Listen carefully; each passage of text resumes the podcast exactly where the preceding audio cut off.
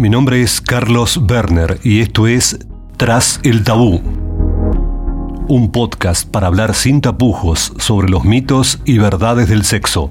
En el episodio de hoy vamos a hablar sobre eyaculación precoz. Estás escuchando La Gaceta Podcast. La gran cantidad de temas que adquieren relevancia en, cuestiones inherentes a la salud sexual, eh, fundamentalmente en, el hombre, tiene un tema que es puntualmente impactante, importante y que se debe atender en algún momento eh, de, la vida, que es el de la eyaculación precoz. Este es un problema sexual común, eh, entiendo, yo a partir de lo que dicen los especialistas.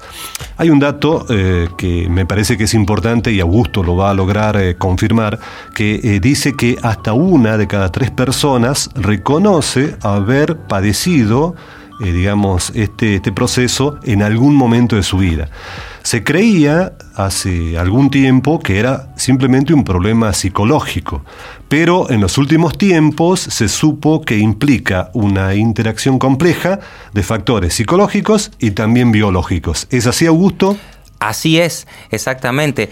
A casi todos los hombres en algún momento de su vida les puede pasar de tener un episodio aislado o un par de episodios aislados de eyaculación precoz para entender un poquito esto hay que definirla y es difícil de definir la eyaculación precoz porque hay diferentes definiciones a nivel mundial. ¿Cuál sería la definición que vos nos dejarías y ahora? En términos generales, uno muchas veces habla de que la eyaculación precoz es la eh, imposibilidad de controlar la llegada del orgasmo y la eyaculación durante el acto sexual.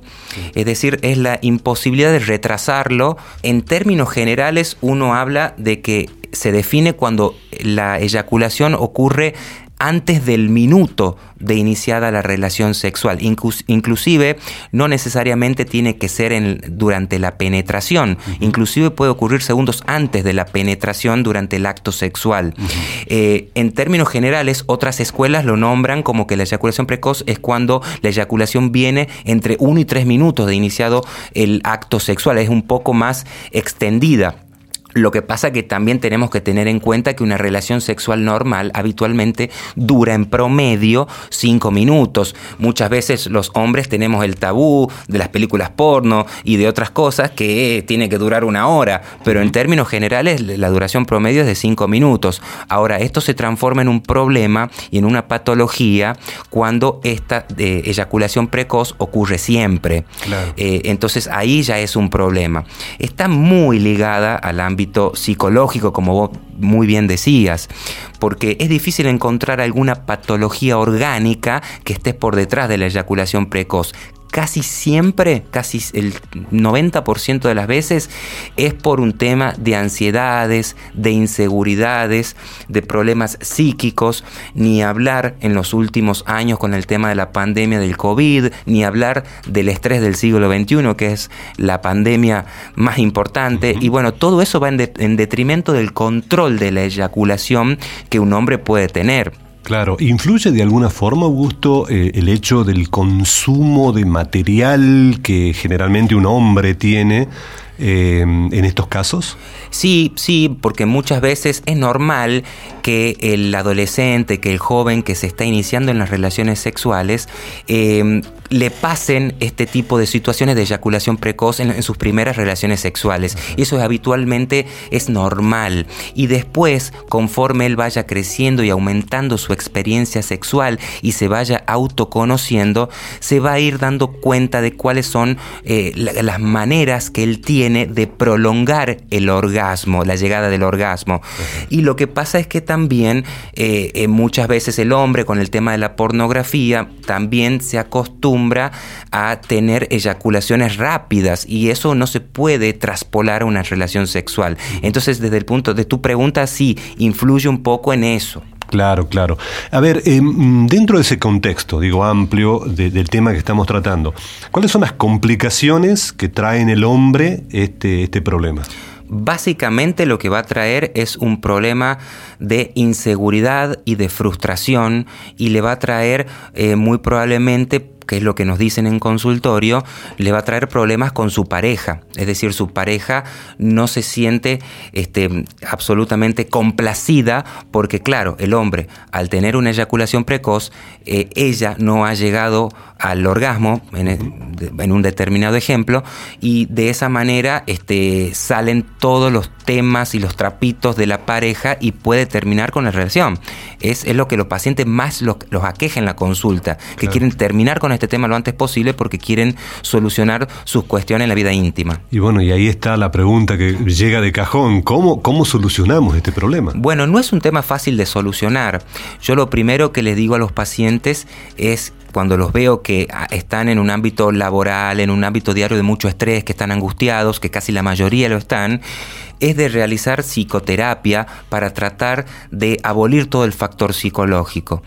Por otro lado, hay ciertos ejercicios que puede ir haciendo el hombre para autoconocerse y para prolongar un poquito más la llegada de la eyaculación.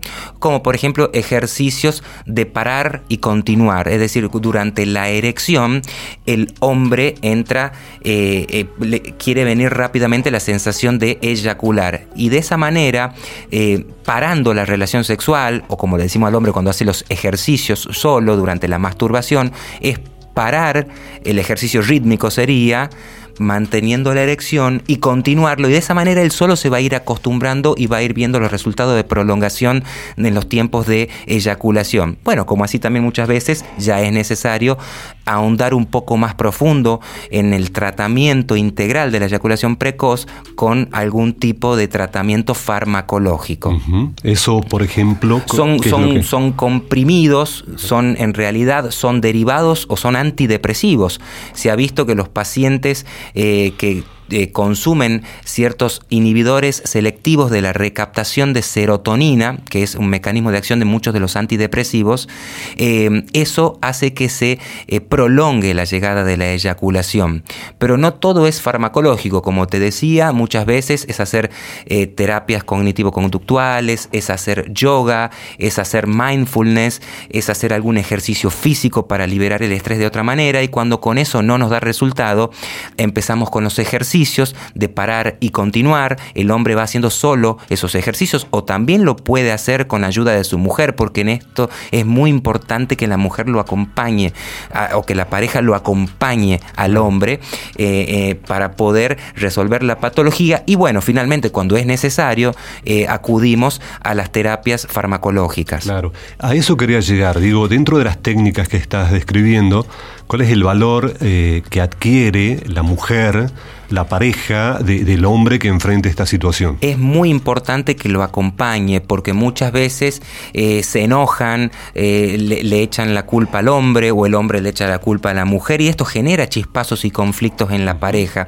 Entonces estos temas como muchos otros temas me parece que es importante inclusive en el consultorio con el urólogo abordarlos integralmente en pareja y pateando para un mismo lado. Y de esa manera el urólogo va a ir viendo si realmente es necesario o no realizar un tratamiento farmacológico que muchas veces puede ser un tratamiento transitorio para salir de este círculo vicioso, para salir de este conflicto acompañado por una psicoterapia y luego dejarlo al paciente eh, sin tratamiento farmacológico para que continúe con una vida sexual plena. Digo, las consultas que recibís en, el consultorio, ¿son exclusivamente hechas por ellos o ellas también llegan a la gran, la gran mayoría son hechas por ellos. Hay unas cuantas consultas que he tenido que es por la pareja, por la mujer que viene afligida por este tema. Ah, eh, son, sí me ha pasado, son excepcionales. Sí, en los últimos tiempos esta realidad en el hombre eh, se agravó. Sí, la verdad que eh, ya sabemos que el, estrés eh, del siglo XXI es incomparable al, estrés que se vivía hace 40 años. Y ni hablar del estrés que se ha vivido en los últimos 2, 3 años con la pandemia del COVID. Yo ahora especialmente estoy viendo un aumento de las consultas por eyaculación precoz en consultorio, todo ligado al estrés que nos ha dejado la pandemia, no solamente desde el punto de vista del virus, del coronavirus, sino desde lo laboral, desde lo económico. Esto ha generado un estrés tan importante que ha llegado a influir en el ámbito sexual. Claro. Digo, eh, citaste lo de la pandemia. Eh, de hecho, eh, todavía, según la Organización Mundial de la Salud, es algo a lo cual la humanidad debe mantener su, su, digamos, su atención, porque dicen, esto no ha terminado. En el caso específico este que estamos hablando, eyaculación precoz, digo, en el hombre, esta situación de no saber realmente qué es lo que nos dispara el futuro en cuanto a cuestiones de salud macro, digo, influye fuertemente en la mentalidad del hombre que pierde de alguna forma el control sobre esta situación o no? Y sí, cualquier situación de ansiedad, eh, de estrés que recibe una persona influye en, en sus funciones sexuales, tanto en el hombre como en la mujer, ya sea en la erección, en la eyaculación o en el orgasmo. Eh, me parece que eh, el estrés es cada vez mayor y además viviendo en un país como Argentina, desde el ámbito socioeconómico, cultural, político, es difícil no estar este, con cierto grado de estrés. Por lo tanto, me parece que las puertas están abiertas para tratar de ayudar a la mayor cantidad de pacientes posibles que vengan a la consulta. Claro. Augusto, por último, eh, te pido uno, algunos tips para quienes nos estén escuchando para tratar de solucionar una situación como esta?